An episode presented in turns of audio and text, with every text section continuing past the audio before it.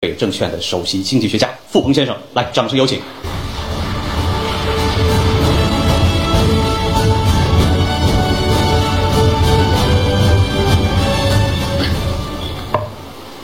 好，非常感谢能够在这里跟大家做一个啊关于助动能，然后呢提信心或需求的啊这么一个交流。那当前呢，我们说在疫情后呢。关于这个中国经济的这个发展啊，我们大概可以看到，就像主持人刚才讲的一样，基本上集中在了三个关键词上啊。我们说把前面的第一个字去掉啊，一个动能从哪儿来？第二，现在的信心为什么缺？怎么去稳住这样的一个信心？第三个，当然也是最重要的，对于中国我们来讲呢，是不缺这个产能的。我们其实目前呢，最大的问题可能考虑的是需求以及需求为什么不足。啊，那么当前呢，我们说民营经济呢，作为整个我们说呃经济活动中重要的这个组成部分，啊，我们说在过去的二十年呢，其实起到了非常关键的这个作用。但是在当下呢，我们说也遇到了很大的一个困难。当然，这个困难呢，可能我说不光是呃我们说民营经济在遇到，实际上整个我们的这个经济活动啊，在于内于外啊，当前的这个大的宏观环境下啊，其实都是相对的不太容易的。第一呢，关于这个助动能这个层面啊，也就是当前我们的经济的大的问题是什么？我个人的总结是债务。也就换句话说，当前制约我们经济高速发展的一个重要的因素呢，是过重的这个债务。当然，如果在座的各位对中国经济过去的我们说啊，这个一九四九年之后的过去的经济增长有所了解的话，你知道我们的经济增长的这个模式呢，其实是有利有弊的。我们的力呢是可以集中力量办大事啊，我们可以做到效率相对的比较集中，相对的比较高。也就是说，我们可以用两到三年的时间里，三到五年的时间里去完成西方社会可能需要十年左右的这种发展路径啊。所以大家可以在很短的时间内感受到我们的社会变化，感受到我们的啊基础设施的变化等等。但是呢，这种做法呢其实是有个非常大的一个弊端的，就是它的主要的推动呢就是来自于债务型的这个推动。一旦遇到经济的动能不足的时候，我们说很快的，它都会形成相应的这种反馈，也就是简单讲，债务制约动能，动能消退，进一步的导致债务的这种增加。那么当前呢，实际上对于中国来讲呢，我们从过去的准确说五六年的时间里，就一步步的在面临着这样的一个冲击。像二零一五年、一六年，当时我们曾经启动过供给侧改革，尤其是对企业部门啊上游环节过重的这种产能过剩做过一次这个调整。但是当下呢，你会发现呢，我们的整个经济的大的动能仍然在这个消退。其实从债务的角度，你去看一下，无论是我们政府部门的债务，还是我们企业部门的债务，尤其是我们说扣除上游以后下游，啊，以及我们的居民部门的债务。当然，这过去的十年呢，最重要的实际上是居民部门的负债，实际上增长的速度太快了，啊。那我以前说过一句话呀，我说，好像十年前大家总觉得说，哎，我们要让居民部门以消费来拉动经济增长。但我在这里边可能想说的一样，大家可能并不知道啊，这个有这个需求啊，如果这个需求真的是大家理解的这个消费的话，它其实对经济增长是有利的。但是我们说，无论是从日本、从美国，甚至包括从欧洲，在过去的几十年里，你经常会发现，居民部门的消费其实是分成了两大块儿，一块儿是大家讲的啊，我们说这个吃喝拉撒的这些消费，但还有一块儿实际上是房地产、住房。住房这个东西，从这几个过往的历史中去看啊，从九零年的日本，甚至包括九七年隔壁的香港，以及我们说零零六年、零七年的美国，我们去看房子这个东西啊，在早期是拉动有效需求的，也就是它对我们那个所谓的扩需求是非常的有利的。就像很多人说的一样，房地产关系到方方面面，关系到各行各业。但是很多人可能并不知道的，它中间有一个节点，也就是房子作为资产大于负债，还是房子作为负债大于资产。一旦房子作为负债大于了资产，它对全社会的需求是递减的，也就简单讲，此时房屋对于居民部门就会造成债务的挤压，使得需求进一步的减弱。所以说，你知道这个东西有利有弊，过高的杠杆推动过快的价格，超出了你的资产回报，它就形成了这种资产小于债务，进而呢就会对需求形成挤压。那当然，对于我们现在来讲，很大一定程度上，我们国内的整个经济的动能不足。如果我们看内部的因素，其实就是要尽快的摆脱重重的壳。我们的这个壳其实就是高速经济发展之后我们要面对的这些债务问题。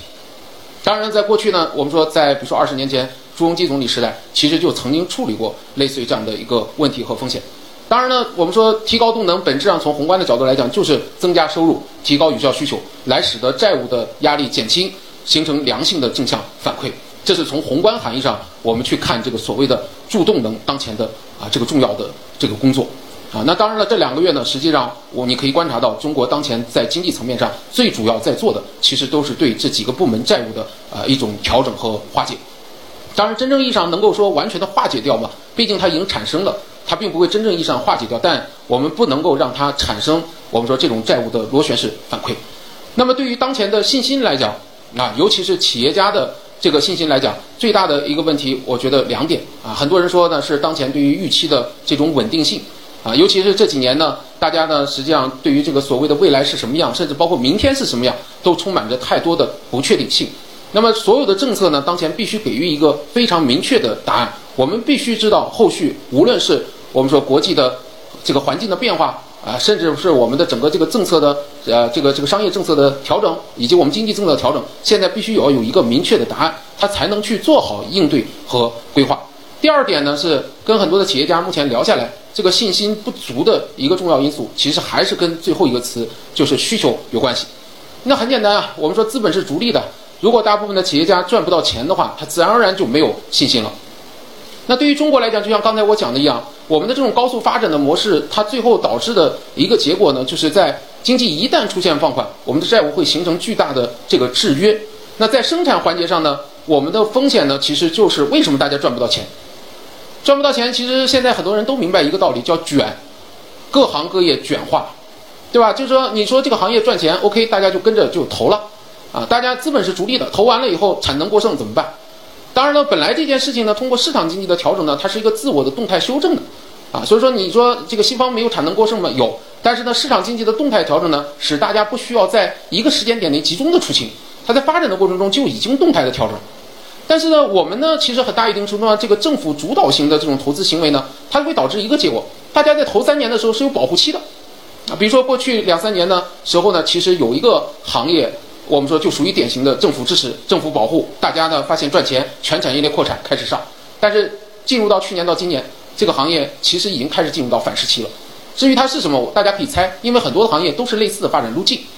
那么政府的保护阶段啊，我的这个招商引资免税，对吧？补贴，我去大量的扶持这个产业，从国家的角度来讲是对的，因为你要考虑的是我们说包括海外的竞争关系，对吧？从国家的安全战略等等各个方面你去考虑是对的。但是从资本的角度来讲，它就会积攒一个大的问题，就是三年后产业链发展起来以后，我们将不得不被迫的面临着一次大规模的这种出清，那这种出清。那这种出清一次性发生的时候呢，其实就是很痛的。很多的企业家，我们说在过去的四十年经历过几次这样的投资产能过剩，然后挣的钱又吐回去，然后再去上新的行业、新的产能投资，产能过剩挣的钱又吐回去几次以后，他其实就明白了，如果挣钱就投三年，投三年做完了以后，能上市的上市，能退出的退出，赶紧的撤。这其实是非常不利于我们说你的长期发展。所以说很多事情呢，你知道是有利有弊的。当前这个信心呢，用我的话说，国内的需求不足，一方面，另外一方面呢是我们的这个这种集中性的投资啊带来的这种供给的过剩，其实是非常大的一个问题。那当然面临着需求不足呢，当然无非就是从内从外去进行这个解决了扩需求。那过去就呢，第一呢，对于国内内生性的经济来讲呢，就是让居民部门有钱有闲钱。